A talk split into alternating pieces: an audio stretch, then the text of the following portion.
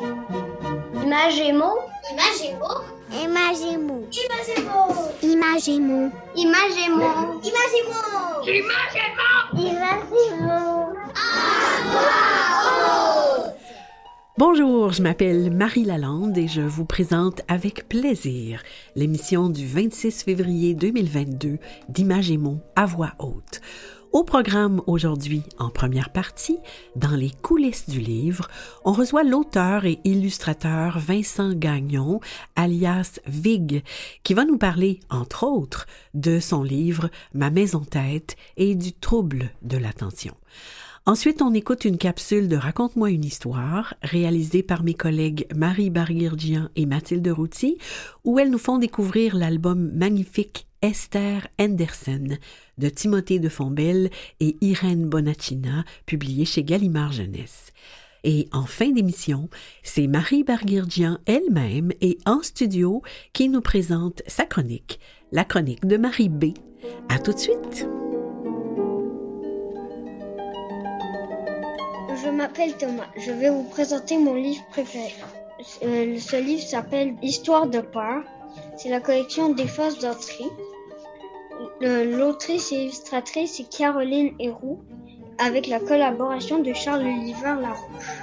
J'aime ce livre parce qu'il est captivant et euh, amusant. Dans les coulisses du livre.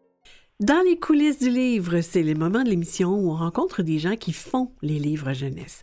Aujourd'hui, on reçoit Vincent Gagnon, alias Vig, illustrateur, auteur, sculpteur, bref, un créateur ayant de nombreuses cordes à son arc. Bonjour Vincent Gagnon. Bonjour, ça va bien? Oh, ça va très très bien. Et vous? Et toi? Oui, Tiens, on va dire oui. toi. Oui, parce Oui, qu'on avait convenu toi. toi. Euh, oui, ça va, ça va super bien. oui. Je, je- je suis très, très euh, enthousiasmé par mon livre qui continue à, à voler de ses propres ailes. Oui, alors, Vincent est l'auteur et l'illustrateur, notam- notamment, je dis parce qu'il y a autre chose, là, mais euh, parlons de l'album Ma Maison Tête, qui, est, qui a été publié chez Fonfon en plein cœur de la pandémie 2000, en 2020, en octobre.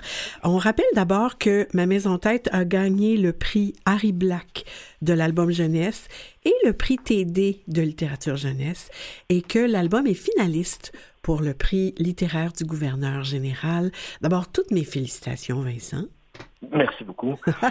C'est un album jeunesse qui présente avec simplicité et justesse ce qui se passe dans la tête d'un petit garçon, Vincent, qui porte d'ailleurs le même prénom que vous. Euh, et c'est pas un hasard, hein, on va en reparler, qui vit avec un trouble du déficit de l'attention, un TDA. C'est un album qui a eu et qui a toujours un grand succès, autant auprès des enfants que chez les adultes, qu'ils soient parents ou dans le monde de l'éducation. Dites-moi, Vincent, qu'est-ce qui vous a motivé à l'écrire cet album-là particulièrement? Mais je, je voulais le faire pour, pour plusieurs raisons, mais notamment, il y a deux grandes raisons, en fait. C'était, euh, premièrement, c'était égoïstement, c'était pour moi. Ah, OK. euh, au début parce que euh, moi, j'ai appris que j'avais ça quand j'étais déjà un adulte. OK. Ok, J'ai eu un diagnostic quand j'étais un, un adulte, j'avais 34 ans déjà. Ouais. Et euh, je suis quelqu'un dans la vie, puis dans mon travail en général, qui euh, a tendance à se sécuriser beaucoup en essayant de simplifier les choses. Euh, ça ne veut pas dire que j'arrive tout le temps avec une solution simple qui, qui- qui répond à toutes les, les, les demandes et les problématiques, mais j'aime bien j'aime bien l'idée de vulgariser les choses pour mieux les comprendre moi-même, puis les faire comprendre à d'autres. Puis je me disais, ben, ça serait important que je le fasse avec ce sujet-là parce que c'est quelque chose que j'ai porté toute ma vie sans savoir ce que c'était jusqu'à l'âge adulte.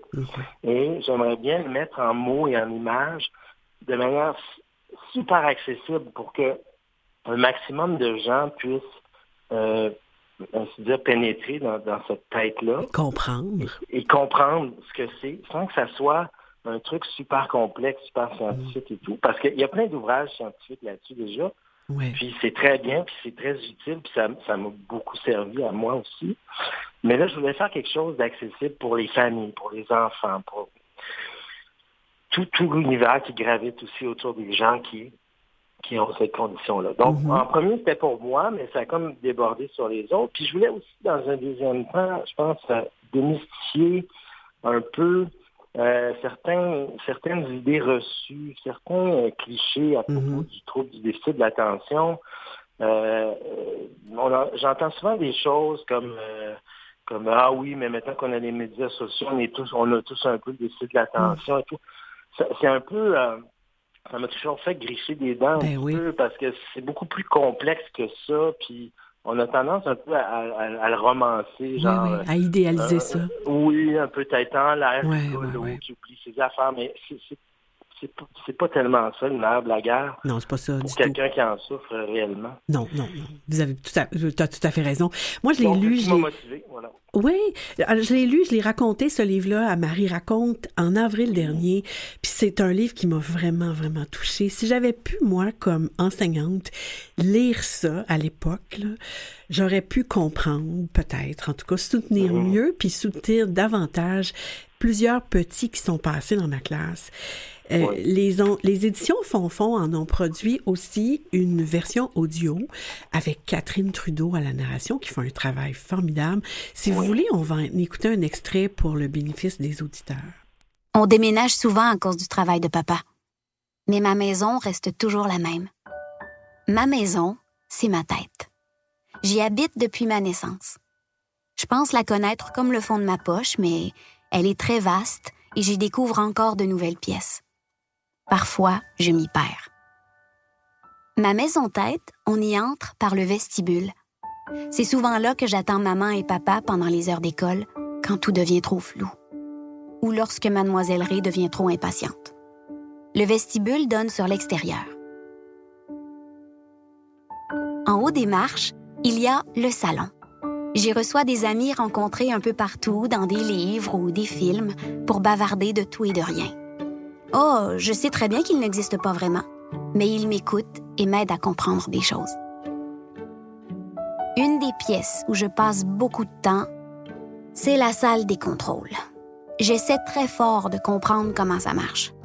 Il y a des milliers de petites lumières, de boutons et de leviers. Souvent, tout se met à clignoter frénétiquement. Sur un mur d'écran, il y a des centaines de films qui défilent tous en même temps. Quelle pagaille! Parfois, ça me donne mal au cœur et je dois en sortir. Mais un jour, je réussirai à faire fonctionner ma salle des contrôles comme tout le monde. On souligne également la délicatesse de la musique d'Ingrid Saint-Pierre et de Martin Roy. Moi, j'ai vraiment adoré cette analogie que tu fais avec les différentes pièces dans la tête du petit Vincent et tous les points de couleur qui squattent et qui polluent sa tête. Est-ce que ton environnement de travail actuel, ça ressemble à ce que tu présentes dans le livre comme la chambre lumière maintenant? C'est, euh, je pourrais dire que c'est un objectif, en fait, comme un but à atteindre. Je, travaille dans un endroit quand même euh, assez épuré. Euh, euh, c'est sûr que quand je travaille sur beaucoup de projets, je sors plein d'affaires, puis c'est Mm. souvent, ça peut souvent devenir le bordel, mais dans les faits, quand je, quand je, je vois plus clair dans quelle direction je m'en vais, j'ai tendance à, à, à- à enlever tout ce qui est Ouais. autour de moi, puis me retrouver avec une grande table de travail vide. C'est parfait pour moi. Là. C'est- Pour moins de- avoir moins de distractions. C'est une métaphore, mais c'est aussi euh, un objectif en soi. Oui, oui. Vincent, Ouais. tu es un illustrateur autodidacte depuis les années 90. Tu fais partie du duo d'auteurs et illustrateurs Belle Brute avec Mhm. Marianne Chevalier, avec qui tu as publié plus d'une douzaine d'albums et une BD. Tu as collaboré avec plusieurs magazines, journaux internationaux et tu es également sculpteur. On peut voir tes sculptures sur le site Atelier Un Chouïa, C-H-O-U-I-A.com.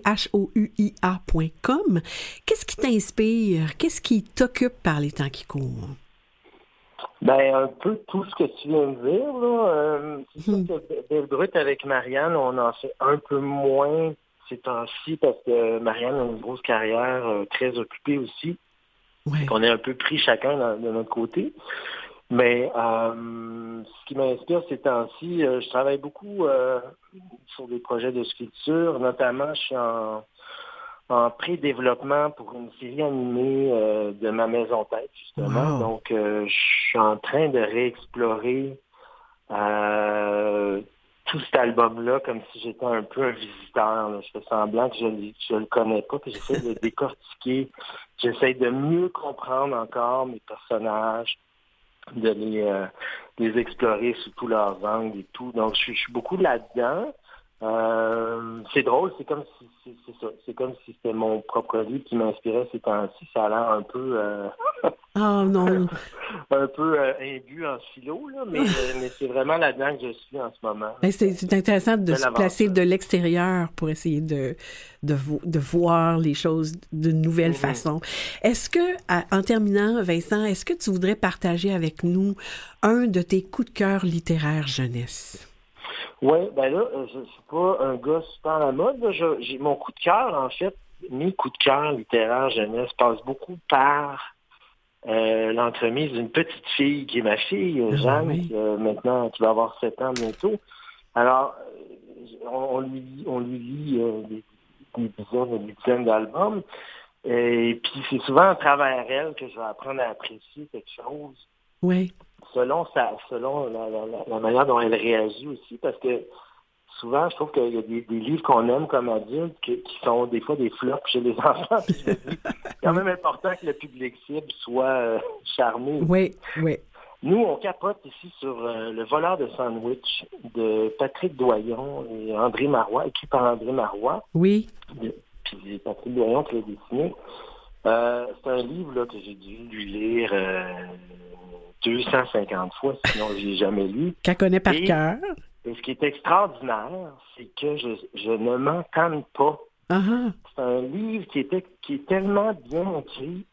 Euh, un, un des facteurs super importants, je trouve, pour un livre jeunesse, c'est comment on peut se le mettre en bouche. Puis ça doit te parler, là, parce que tu en, lis beaucoup aussi dans ton autre émission. Oui. Il y a des livres, des fois, on- on- ils sont super beaux, on les ouvre, on commence à lire, ça, ça, ça se lit pas, ça accroche. Non, c'est ça. C'est comme si l'auteur l'avait pas lu à voix haute. Le voleur de sandwich, c'est comme, c'est comme une- un, un polar pour enfants, mais qui se lit de manière fluide du début à la fin. C'est fascinant. Euh, c'est vraiment un gros coup de cœur. Ah, c'est bien. Merci beaucoup. Alors, encore une fois, Vincent, toutes mes félicitations. Merci à toi d'avoir accepté cette invitation et au grand plaisir, grand succès à ma maison tête. Un grand merci, Marie. Plaisir. Au revoir. Au revoir. Bye bye.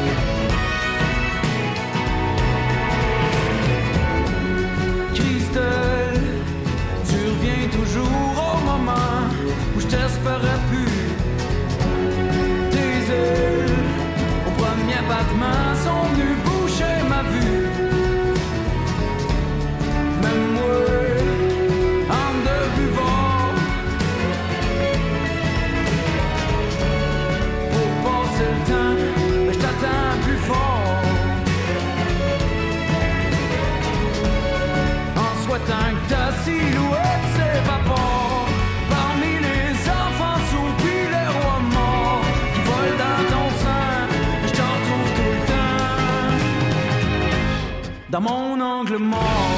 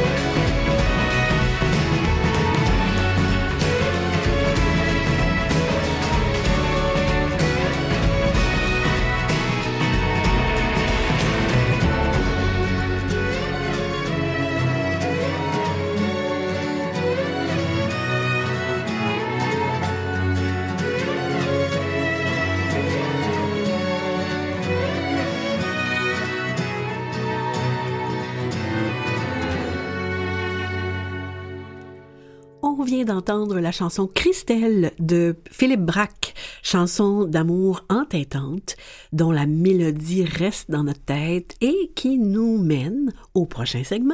Raconte-moi une histoire. Je vous présente maintenant la chronique littéraire de mes collègues Marie Barguirgian et Mathilde Routy de On a tous besoin d'histoire. Aujourd'hui, on écoute Marie et Mathilde parler de l'album Esther Anderson de Timothée de Fontbelle et Irène Bonaccina, publié chez Gallimard Jeunesse. Un album illustré où les histoires ont une belle place l'histoire du chamboulement d'un premier amour, une histoire de vacances à la mer. Une histoire comme Timothée de Fontbelle sait les écrire pour les jeunes de 7 à 11 ans, mais aussi pour les adultes qui se souviendront de leurs premiers émois. Sur son blog, à propos de ce livre, Marie Bergirgian écrit Lire Esther Andersen, c'est faire acte de résistance, résistance au temps pressé, résistance à la superficialité, aux certitudes, au monde bruyant et bavard pour rien, aux images criardes. On écoute. Publié chez Gallimard Jeunesse, Esther Andersen est un grand album à l'italienne, en largeur, d'une poésie et d'une beauté assez exceptionnelle. Timothée de Fontbelle pour le texte et Irène Bonaccina pour les illustrations forment un duo parfait. Et j'ajoute que cet album est d'un intérêt particulier puisqu'il peut s'adresser à des jeunes et à des adultes. Il est notamment intéressant si l'on cherche des histoires plus courtes pour des jeunes qui n'aiment pas les textes trop longs parce qu'il est aéré, parce que chaque page ne contient pas plus que quelques phrases, alors que l'histoire a une profondeur qui les touchera vraiment. Donc, en quelques 72 pages, il ou elle aura lu une grande aventure, une aventure qui donne des ailes pour la vie. Mais revenons à l'histoire, celle des vacances chez l'oncle Angelo, dont la maison est au milieu des champs de maïs, une maison remplie de choses. L'oncle Angelo n'avait rien jeté de toute sa vie. Il n'achetait rien non plus, mais sa maison se remplissait quand même. L'élément essentiel des vacances pour notre jeune héros, c'est le vélo. Et qui dit vélo, dit temps et espace, parce qu'en vélo, on oublie un peu le temps et l'on peut s'aventurer plus loin. Ainsi, dans cette nature qu'il connaît par cœur, qu'il revient explorer chaque année, notre jeune garçon pédale plus fort et toujours plus loin. Les vacances avaient la forme d'un escargot avec la maison au centre, et je faisais des cercles de plus en plus grands pour tenter d'arriver au bord. Et puis un jour de cet été-là, où il avait roulé deux heures pour être sûr d'être complètement perdu, voilà qu'il arrive là où il n'était encore jamais allé. C'est un passage vraiment magnifique. Ce garçon touche le bout du monde, un espace ouvert à tous les possibles. C'est grandiose et ça s'offre à lui tout seul. C'est la mer. Pourtant, je n'avais pas vu la plus grande vague, celle qui est arrivée par la plage comme une surprise. Et c'est une jeune fille qui arrive par la plage et qui aperçoit le garçon. Esther, Esther Anderson, avec sa gouvernante anglaise qui l'appelle. Le garçon reste figé dans l'eau à la vision de cette jeune fille. Et puis elle repart avec sa gouvernante et son chien Boogie. Il est tard cette journée-là quand il rentre à la maison avec un pneu crevé. L'oncle Angelo ne dit rien mais devine. Il se couche sans lire ce soir-là. Il est vrai que sa chambre est remplie de boîtes de livres. D'ailleurs, le monde des histoires est très présent dans cet album. Oui, il y a ces livres dans la chambre du jeune garçon, mais aussi l'oncle Angelo qui raconte toujours toutes sortes d'histoires. Mais Esther Anderson, va-t-il la retrouver? Ah, ça prendra un peu de temps, mais c'est un des bonheurs de ce livre, prendre le temps. Mais oui, un jour, cela arrivera alors qu'Esther est à la recherche de son, de son chien Boogie. À deux, ils vont explorer les environs. À deux sur le vélo, à deux sur la plage, à deux dans la mer et c'est un happy end qu'on vous laisse déguster. Moi, je croyais que je rêvais, dit-il. La dernière page est la promesse des retrouvailles l'été prochain. Mais en attendant, c'est le cœur et la tête remplis de cette rencontre que le jeune garçon reprend le train. Les vacances sont terminées. Le récit autour des premiers émois est d'une grande délicatesse, ce premier trouble qui fait que rien d'autre n'existe.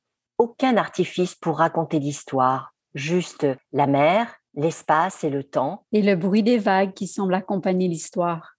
Beaucoup de préadolescents partageront ces émotions magnifiées par le paysage. Le trait d'Irène Bonaccina rappelle parfois celui de Sampé ou de Quentin Blake. Elle croque les scènes sur le vif et son dessin raconte autant les émotions que le texte de Timothée de Fombelle, lui, tout en retenue. Un régal pour les 7 à 11 ans, mais aussi pour les adultes, à qui cela rappellera sans doute le bouleversement de leur première rencontre amoureuse. Prenez donc le temps de savourer cet album magnifique Esther Andersen de Timothée de Fombelle et Irène Bonaccina, une nouveauté chez Gallimard Jeunesse. Rappelons que vous trouverez sur le site de l'émission les liens vers le titre mentionné, celui vers la page Facebook de On a tous besoin d'histoire, ainsi que le lien pour le blog de Marie Barguirgian qui s'appelle Arstramgram. La chronique de Marie Barguirgian.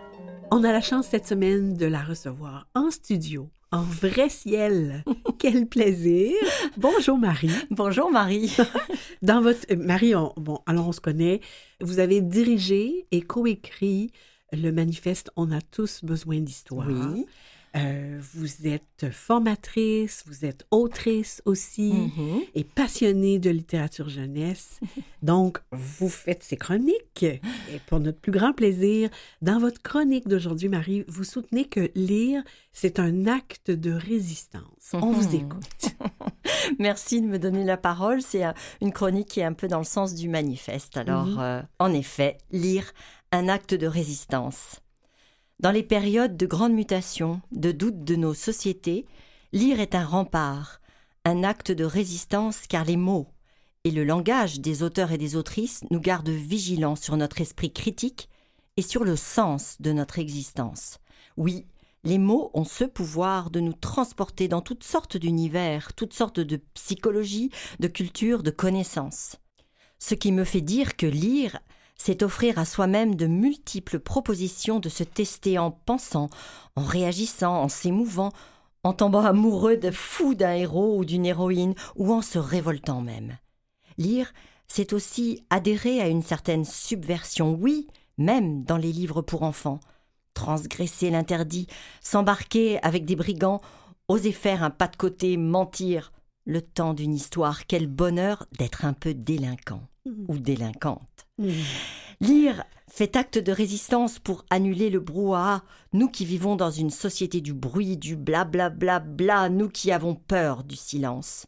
Lire pour un enfant, c'est tout simplement ouvrir cet objet, un livre qui livre des secrets, de l'humour, de l'aventure, mais plus que cela, il peut, cet objet livre, le feuilleter à son rythme, sans le dictat d'une machine aux images virtuelles qui défilent. L'enfant comprend ainsi peu à peu sa liberté quand il tient un livre dans ses mains. Pensons-y un instant. Livre et libre, deux mots qu'une seule lettre distingue. Alors oui, en matière de lecture, Daniel Pénac l'a dit et redit, on a la liberté de choisir celui qu'on aime ou rejette, la liberté de choisir même sa forme, car des livres, il y en a des hauts, des larges, des petits, des cartonnés, des souples, en pop-up, illustrés ou non illustrés. Et en plus de cela, quand les livres sont illustrés, on a accès à des esthétiques différentes. Le livre offre donc une résistance au formatage des tablettes. On y sent le pinceau qui a tracé dans la peinture, le collage, l'eau de l'aquarelle, le trait du crayon, bref, un véritable petit musée est offert aux enfants à travers les livres. Et puis lire, c'est résister à nous-mêmes, parce qu'un texte nous oblige à nous connecter à nous-mêmes, à notre propre imaginaire, pas à celui des autres, le nôtre. Inconsciemment, les petits sont de véritables résistants, eux qui réclament sans cesse la même histoire alors qu'on veut leur en proposer mille autres, eux qui veulent être sur nos genoux alors qu'on a toujours une activité plus intéressante à leur proposer. Que nous disent-ils, ces enfants? Tout simplement qu'ils veulent du partage, de l'attention, du dialogue. Et le livre offre cela. Il résiste à l'isolement. Il nous réunit. En réalité, c'est là son plus grand paradoxe, car lire est à la fois une activité intime et sociale. On lit pour soi, mais on lit pour partager. C'est presque faire acte de citoyenneté. Et enfin, le livre résiste au fait qu'on veuille toujours être dans la distraction. Mais de quoi a-t-on peur? Que les enfants s'ennuient. Ne fait-on pas assez confiance à leur intelligence pour qu'on veuille remplir à ce point leur emploi du temps? Alors, pour répondre à ce besoin d'apprentissage à tout prix, après tout, pourquoi le livre ne ferait-il pas partie des objets utilitaires? On voit naître ici et là des histoires qui montrent comment s'habiller, comment résoudre des problèmes, mais un livre n'est pas un médicament. Il nous faut résister à l'utilitarisme des livres. Mais il doit se montrer attrayant parce qu'il a de sérieux concurrents, la télé, l'ordi, la tablette. Et lire demande un effort, oui c'est vrai, mais quand on a trouvé le livre qui nous convient, quel plaisir Bonheur de suivre un personnage, une aventure, et un bonheur intellectuel, voire, de voir notre esprit cavaler, s'accrocher, espérer. Enfin, je souhaite ajouter ceci de très important. Pour certains, lire peut être une résistance au passé, un passé où lire n'avait pas sa place, où lire était réservé aux gens cultivés, où lire était inaccessible. C'est fini ce temps-là, c'est révolu. Mm. La littérature permet d'offrir le rêve aux plus pauvres. Il faut lire parce que, en lisant, comme le dit très bien Jean-François Sénéchal dans sa lettre à toi qui n'aimes pas lire, tu te donnes le pouvoir de mieux comprendre, de mieux choisir, de mieux aimer. L'acte de lire informe tes autres actions et, ce faisant, te rend plus libre de mieux agir. Oui, lire est un acte de libération. Si nous renonçons à la lecture, alors nous renonçons aussi à l'espoir et ouvrons la porte à l'obscurantisme.